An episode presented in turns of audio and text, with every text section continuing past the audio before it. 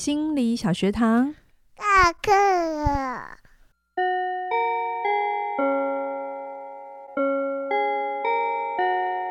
每周五我们一起探索心理学的小知识。大家好，我是嘉玲。大家好，我是班长轩宁。我们今天回到了女性主义治疗的第二集。上一集我们那个介绍了代表人物，代表人物啊，大家有没有觉得真的是？翻转了很多很多，那时代是波蛙，不是波妞哦。我刚刚在开录前就波蛙波蛙，我觉得我真的想到波妞，我就说我等一下一定会口误乱讲话，所以我帮你出场，对，就那个杨老师直接帮我把那个。破除了，我等一下就一定要讲波娃。嗯、波娃跟 Honey 事实上是一个很特别的女性存在，敢爱敢恨，真的。对啊，嗯、好，那我们这一集第二集要带来的是，嗯，我先讲人性观，好，嗯，那这一集。我这次的系列啊，我会做一些不一样的事情。等一下我会讲怎样不一样，因为谈女性主义治疗啊，我我最后我们谈的是女性主义治疗，不是女性主义哦，嗯、是女性主义治疗。嗯，呃，非常重视性别跟权利，哦、这两个是呃在做治疗的时候非常重要的核心。嗯，然后这两件事情，关于性别跟权利，它注注重的是一个人所存在的这个社会。整个社会的脉络，整个社会的气氛，怎么形塑这个人，哦、怎么思考？嗯、就像我们上一集一直说，哦，在那个年代要离婚很难，哦，那个年代要这样去念书很难。其实我们都在讲一个社会气氛，哦、社会的一个状态。嗯、可是你看到现在，你离婚没有那么难了。对啊，对对。然后女性读书就有一种，嗯，这有什么好讨论的？不就应该这样？不是应该要吗？对，所以他在探，他会探究的是整个。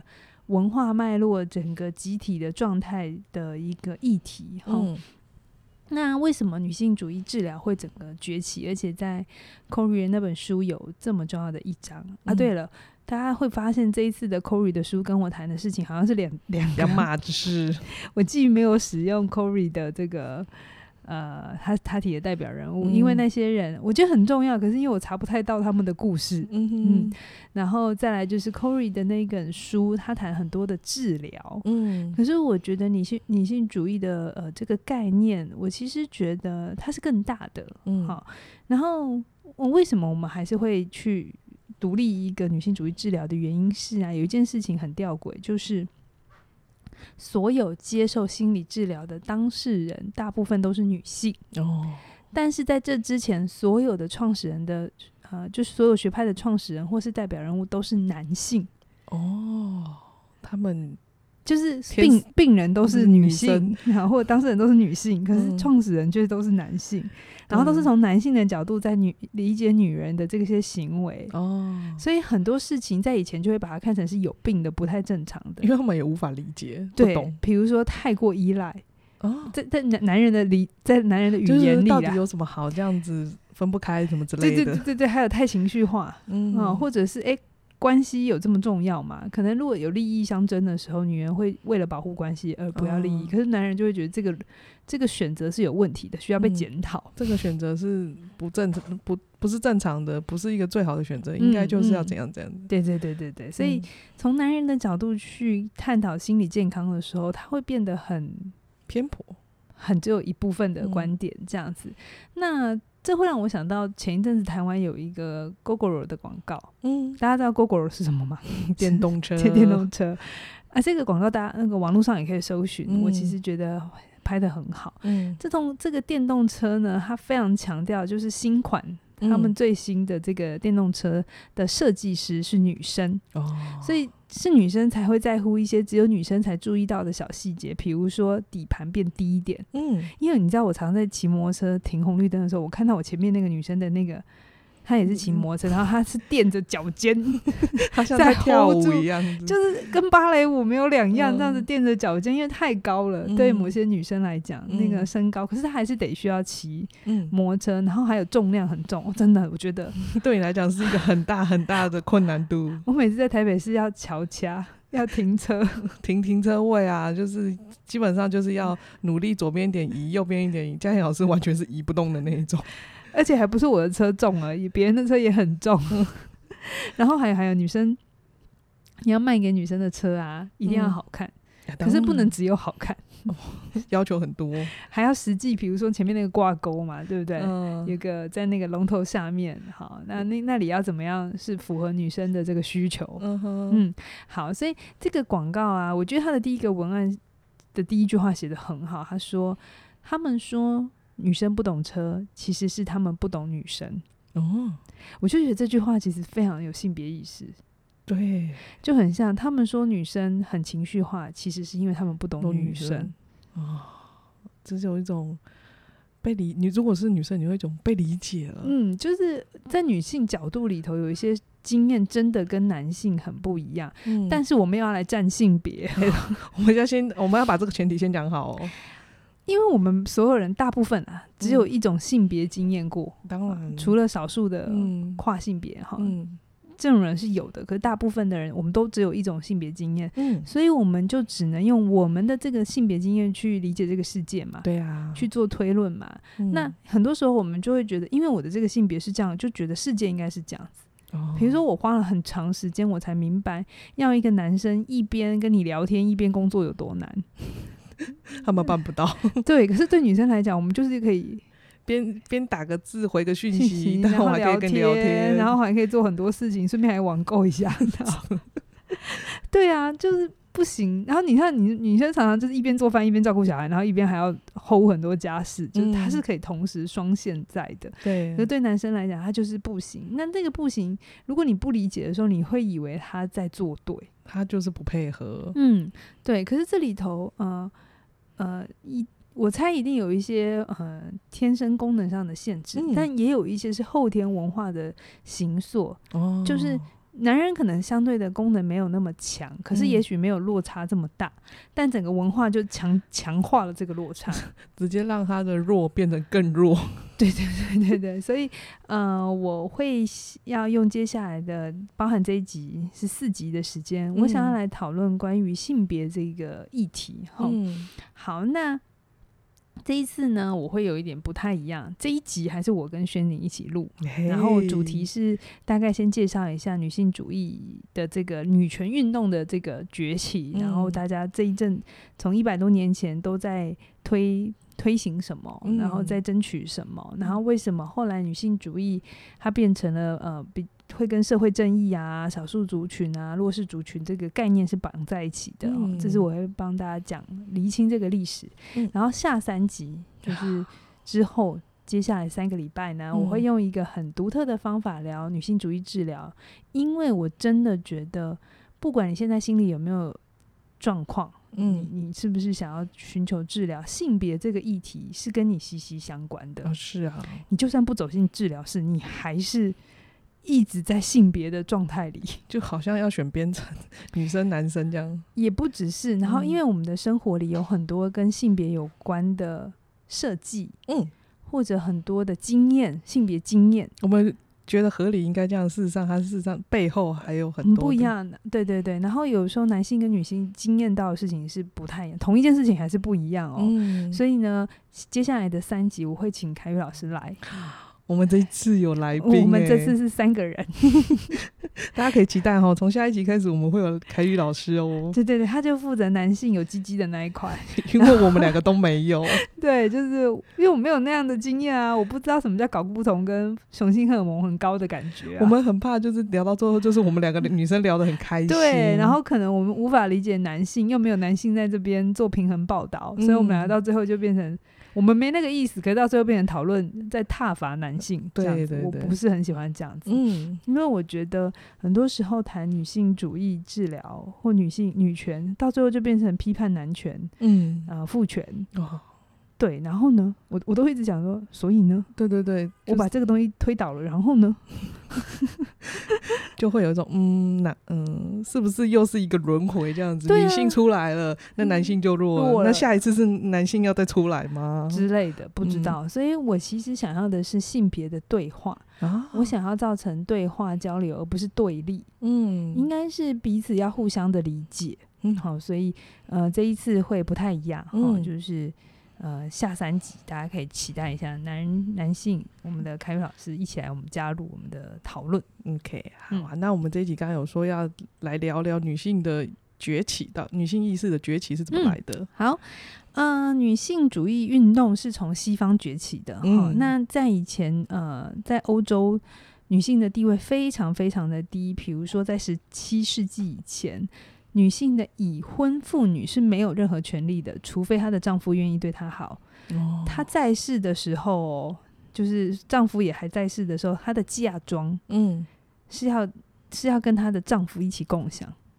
哦、你你有有听过那个小妇人啊，还是那个傲慢与偏见啊？哦、英国文学有没有？哦、然后就会说哦，这个男爵他每年可以继承多少多少钱。然后比如说要嫁女儿的时候，他们也会互相看说哦，这个女人的家世背景啊。嗯、对，那在那个在那个年代，就是呃，某一些国家，如果丈夫死了之后，如果没有遗嘱，嗯、女性的财产是要给，就是她先生。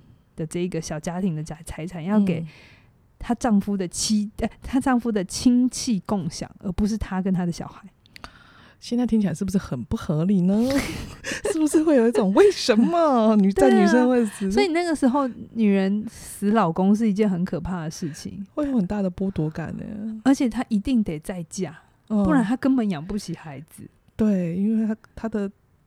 就完全没有东西啊！对，然后那一些所谓的拖油瓶的小孩很可怜哇，真的、嗯、好。然后在当时啊，教会认为，哦、接下来我讲这一段不是我说的，是教会说的、哦。他说。女人的意志要服从于男性，男性就是他的主人。也就是说，女人不能按照她自己的意志生活。离开了男性，她既做不了做，既做不了任何事，也干不了任何的事情。男人要她怎么做就怎么做，她应该把男人当做主人来侍奉。她要畏惧男人，服从并臣服于男人。这不是我讲的、哦，这是真的吗？你有没有觉得嗯？可是这是我们现在的观点啊，嗯，在以前，你可能拿回一百年前的时候，女生就说：“对啊，女人不就是应该要为家庭而活吗？”哦，也对，哦，嗯、是，对。然后，但是就是我说，女性主义它并不是某一个人的创创创办的产产物，它其实是一种思潮。嗯，就因为真的太不公平了，然后太失衡了耶，很失衡啊。对啊，我心想说。不知道我有没有轮回过，说不定也曾经体验过。我现在才会做这个工作哈，就是后来后来就是这些不满就慢慢累积，然后有一些很独特的女性，她们都曾经透过写小说啊、写作来发声。嗯，发声在女性主义治疗很重要，voice 就是说出你的经验，其实对他们来讲就是有疗效的。OK，那我们第一集就有说，嗯、呃，整个崛起女权的崛起是在十九世纪的下半段。嗯，女人开始觉醒，开始争取自己的投票权，还有就学的权利。这很重要哎，嗯，可以有决，可以有决定了。其实，在中国，女人也是不能读书的，而且女人没有名字。哎，真的，女人就是嫁给了男人之后，她就变成什么无视。哦、比如说你是张太太嘛，你就只剩下张太太这个名字，你没有名字。就是每一个某某某一个人的妈妈，对 对对对对，你因为叫女儿叫美丽，你就叫美丽的妈妈，就是完全没了自己。对对，这是女人很多时候结了婚的经验嘛，嗯、特别生了小孩那种没有自我感的经验是很强烈的哈。嗯、那西方是从十九世纪下半，然后东方也很刚好，真的很刚好，不晓得就就是那个国师讲了什么双鱼世纪的到来之类的。中国也是在清末明初，嗯，大概也就是一百多年前，哈、嗯，女性开始解放裹小脚这件事情，哈、哦，然后还有自由恋爱是可以的，嗯、以前是婚婚配嘛，对对对，对，然后也差不多是清末年初禁止一夫多妻，以前可以有很多的，嗯，一妾、二妾、三妾、四妾，所以大家大家，你现在对于婚姻的概念本来就应该要。一夫一妻啊，其实这个没有很新的观念哦，哎，这其实是很新的观念哦，嗯、这不是自古以来，而不是自古以来是一夫多妻哦。看我们的皇上这样子是不是 翻牌子？对，古装戏看一下，就是他一个男还有很多的、欸，我们都觉得皇皇上这样子很享受，他应该很爽，这会不会是个偏见？会哦，我觉得会。其实他其实每天翻牌子压力很大，他还要讨论讨想一下后面的那个。流动啊，权力斗争啊，哦，他也是很辛苦呢，超辛苦的。好，对，所以呢，差不多就是在这个二十世纪、十九世纪末、二十世纪的时候，女性的这个意识觉醒了，嗯，然后想要站出来为自己做出改变，然后这一个整个社会阶，这个整一个这整个阶段的社会运动就叫做第一波女性主义。哦，这是第一次女生开始、嗯、比较有一个共识，OK，争取一些事情。好，那最开始就是投票权。就学，OK，这些重要的呃权利，嗯，好，好，那差不多到了一九六零年代之后，差不多就是二战，因为后来就开始打仗，嗯，那第一战第一次世界大战完了没有多久，第二次世界战战争，嗯，所以那个时候其实假霸龙美湖啊，活下活下来都有困难啊，嗯、所以就是，而且女人这个时候，因为男人都去前线打仗，嗯，所以很多地方的女性是会要去工作的，嗯、哦，相对给女人的有一些空间就变多了。嗯，然后再来就是，嗯，就整个二战结束之后，一九六零年代开始了第二波的女性主义。这一次的女性主义呢，就是争取更多平等，比如说堕胎权，在波湾那边我有讲过嘛。嗯，在那之前，就是你怀了孕之后没有得选择，你一定要在家里当妈妈。哦，就是你女人只要怀了孕之后，她事业几乎就是不可能会再有，你只能选择生小孩。对对对，而且。哎、欸，你们知道，其实避孕这个东西也是到了很近期才有比较好的方式，比如说保险套，嗯，然后呃避孕环，嗯嗯。可是，在那之前，其实大家是没有避孕这些概念的，所以女人只要怀了孕，她的命运几乎就是注定的。OK，好，嗯、然后再来那个年代，一九六零年代要争取同工同酬，哦，这个很辛苦哎、欸，很辛苦、欸。到现在这个问题还是多少是有的，啊、就是。嗯呃，不，男性在薪资上面的这个收入是比女性高的。嗯、那这这个我们在后面三集会讨论。嗯，然后再来，在这个年代也会一直去讨论物化女性的问题。什么叫物化女性？哦，就是如果你们有机机会看到比较早期的老电影，嗯，跟影集或是广告，你会发现那里面的女人就是个物品的概念，就是金发碧眼。眼睛大，然后胸部大，然后腰细，嗯，然后那样才叫美女。就是关于美的定义很窄，OK。然后女人就是要被观看的啊，就几乎就是花瓶的呃概念概念。对对对。那关于这件事情，就是在第二波女性主义的时候会要去抗议的，开始被重视了。对，为什么女人一定要是这样？嗯，好，为什么一定要穿这样子才叫漂亮？一定要嗯怎么样才叫做？对，而且这会让女人一直没有自信，嗯，因为那个美的框架太固定了，芭比娃娃有没有？哦、所以很多女生其实对自己是没有信心，因为我距离那个理想形象太远了，而所有人都说那样才叫好女人，嗯，对，好，然后那个时候也有在讨论母职的问题，因为那个时候开始女性也开始慢慢出去工作了，嗯，然后一样的回到家之后照顾小孩的还是妈妈，妈妈。到现在很多妈妈还是有这种心情吧？对，然后。这件事情就是也一路在抗争，嗯、一路在在呃拉扯，好，嗯、那这是第二波，然后到了第三波呢，大概就是一九八零到一九九零哦。关于美丑的定义，它又又被反弹回来，因为之前我们就是觉得女人被物化嘛，嗯、所以就是觉得不应该。透过女人的胸部来、嗯、来去定义，评论对对对对。嗯、可是这个时候又有新的议题跑出来，就是，所以我们为了要平等，我们就要把自己搞得跟男人一样嘛？也不是这样讲啦，疯的这样子，就是你你知道，你去看那个，我觉得关于女性主义，你可以跟那个时装潮流一起搭配起来看哦，你知道吗？就是你会看到那个时装的改变，比如说开始裙子变短。然后，然后露的越来越多，然后又会有一阵子，会变成是变成西装外套，然后宽垫肩，然后整个又是完全不一样的 fashion 的概念。就是你看到那些时装，其实某种程度就是女权背后的潮流意识哦。嗯，然后那些裙子长长下下，长长下下的，长的变短，短的变长，对对对。然后衣服从宽的变窄的，窄的又变宽的。对，好，嗯。然后第三个阶段就是会去讨论这件事，就是。女人可不可以有自己的美？但是她不是为了取悦男人，嗯、可是她还是可以美，哦、不是因为为了争取或者不被物化，所以我就要把美丢掉。OK，就这个思维又往前，然后再来就是、嗯、这时候也有一群人就是呃说所谓的女性主义不过就是白人中产阶级无聊的东西。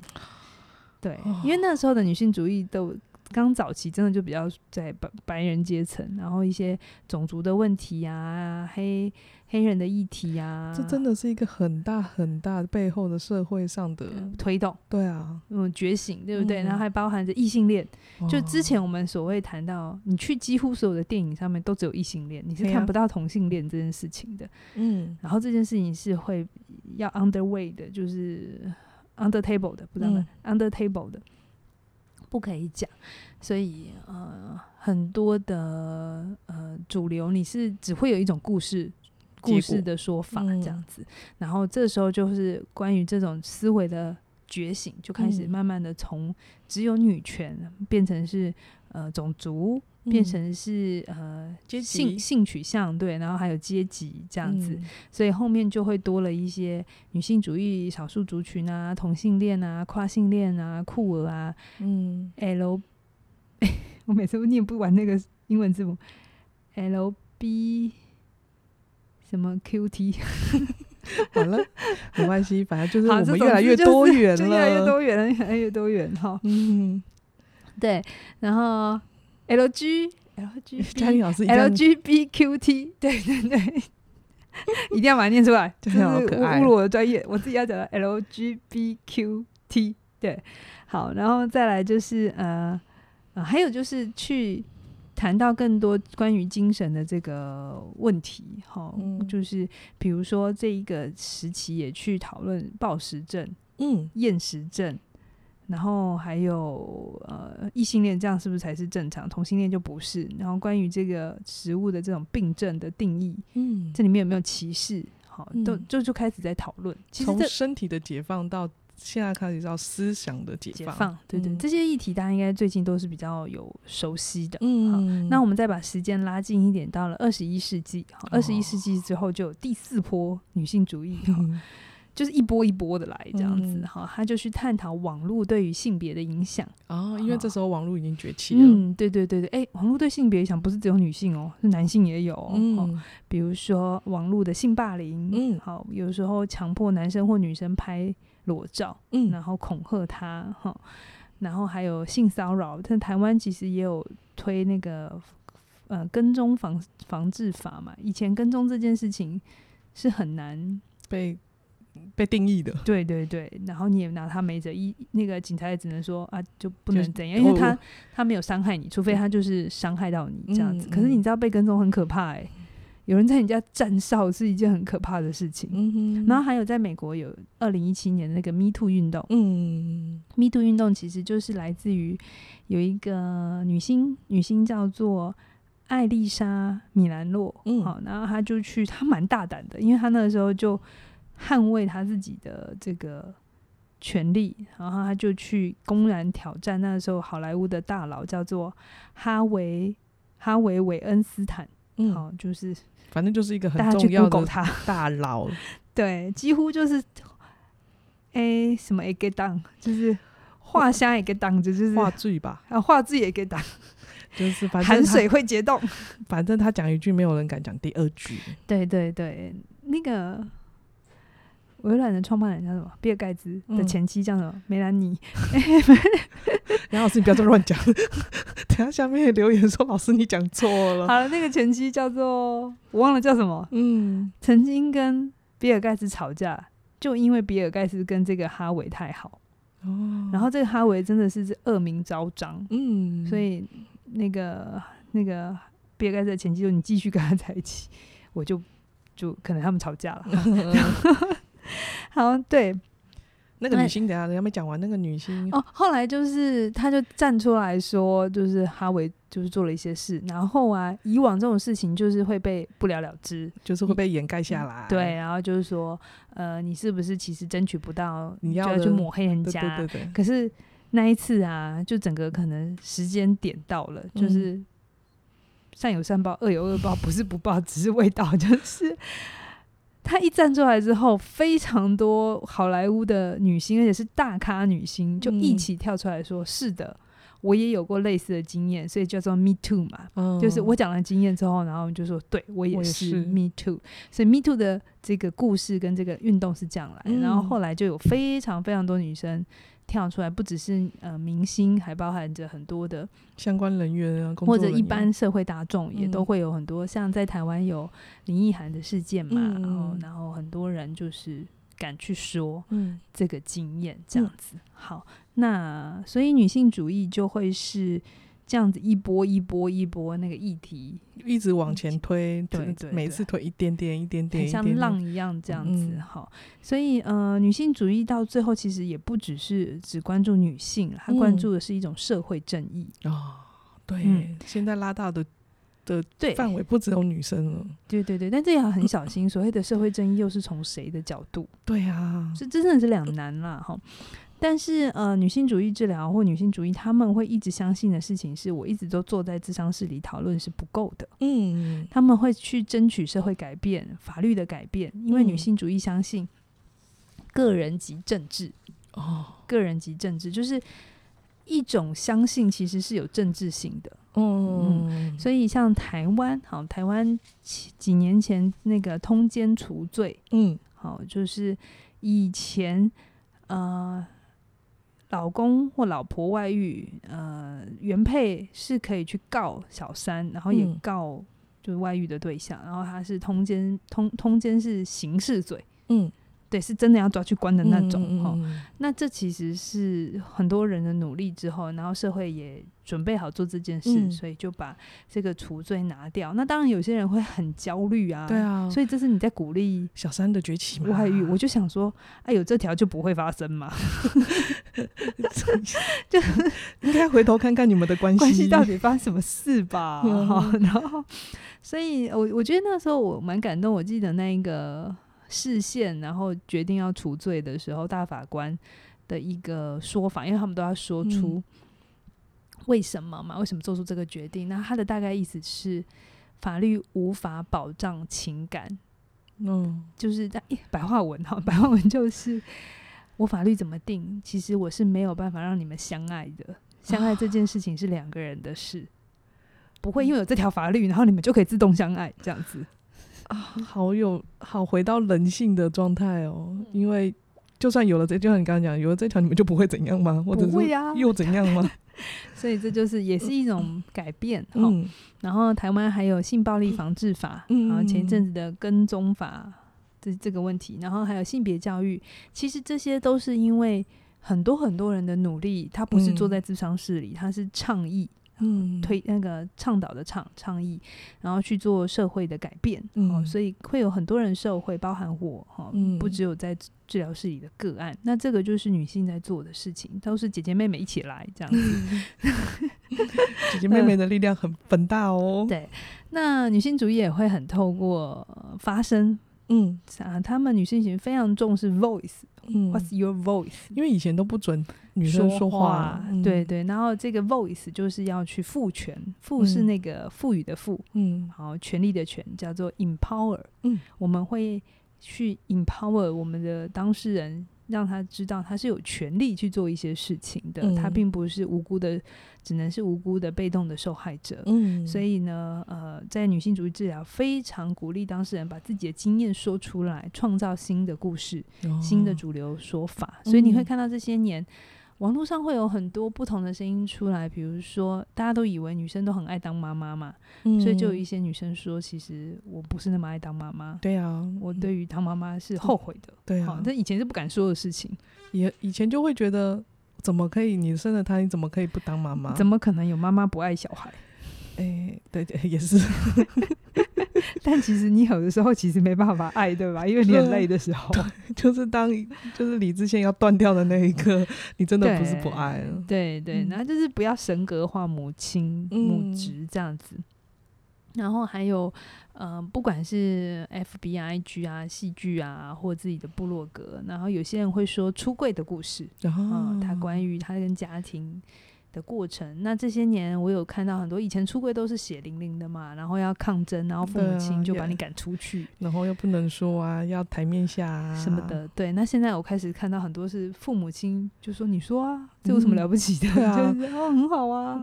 就有一些出柜，就是是小孩怕的要死，然后对他说我我早就知道，我只是在等你讲。对对对，我是支持你的啊。那有些原乡的故事哈，或者是被霸凌的故事，嗯，而且不止男性，不止女性嘛，还有男性，然后被性侵的故事，这些东西就会去说出来哈。透过这个故事的形式，是大家更容易被触动、被理解，嗯，然后也可以改变。好，那这个所谓故事造成改变，这个在之后下应该是下一个学派在谈叙事治疗的时候，我们在讲里面的学历。总而言之，嗯、呃，就是整个女性主义是非常非常强调要回到社会脉络底下做事的。嗯，好，那在治疗室也还是会给他们一些支持、温暖，可是就会。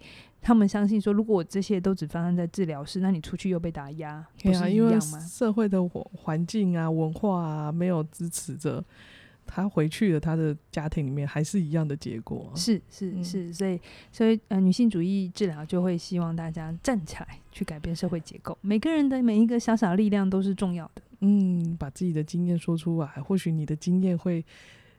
触呃触动了别的另一个人曾经有过的经验，他也愿意站出来，是是就是嗯小小的运动吧，嗯、就是社会运动，就是个人及政治啊，对啊，要回到个人及政治这样子。但我真的觉得在女性治疗里面很特别，嗯，它的特别就是女生开始发言了，但你刚刚也有提到，真的女生发言就是。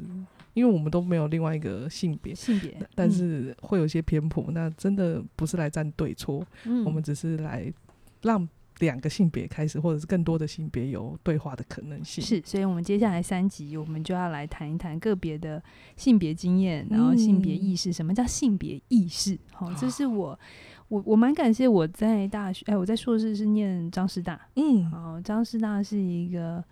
很很注重多元文化，然后性别意识的学校，每个学校有每个学校的特色，嗯，然后刚好我在张师大开启了性别意识，嗯、我也是在张师大才开始意识到，哦，原来性别平等是什么，嗯，哦，原来同志是什么，嗯、哦，在那之前，其实我的年代还真的没有那么多讯息，嗯、到你那个年代可能不一样，现在小朋友就是 完全就是完全就是这有什么好讨论的这样子，然后 就是在我们那个年代是。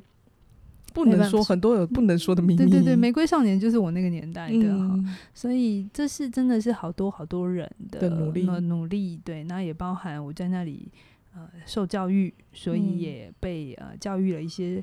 哦，原来还有这种角度看事情、看世界，嗯、那又不一样，能做的事情又不同，这样子。嗯、好，好啊，大家不知道听到这里对你的感触是什么？你可以在下方留言告诉我们哦。那我们还是要工商服务一下。嗯。你听到的这个时候，我们的年底新课大大课准备开始要准备，哎、欸，几号？快两天之后是不是？哎、欸，我们上片的时候是九号，九号是不是？你再等一下，再等一下，我们再等两天，礼拜天晚上十二点，半夜十二点，应该是礼拜一的。礼拜一的早上，但是是礼拜二的半夜，他们不是都很晚睡吗？不管你听到的这个时候，反正就是十二月十二号，我们要凌晨对，对，我们会开卖我们凯宇老师跟嘉颖老师的年底大课，凯宇老师的活出有选择的自由人生。嗯，我的课叫做你是哪种人？就是我们调整我们自己的信念，活出自由的人生，了解自己是哪一种人，嗯、更了解自己。就是我真的觉得内服都是内服外用、欸，嗯，这是一个很。强打的就是组合是吗？对对对，你、嗯、你，我只能说，如果你听到了，就不要错过了。是是是，嗯，把握我们的早鸟优惠，这个优惠真的很优惠。对，那大家就是可以先去听第一讲免费的内容，然后看一下课程的介绍，嗯、这样子。好吧，那我们这一集就聊到这边喽，谢谢你的收听，拜拜。拜拜。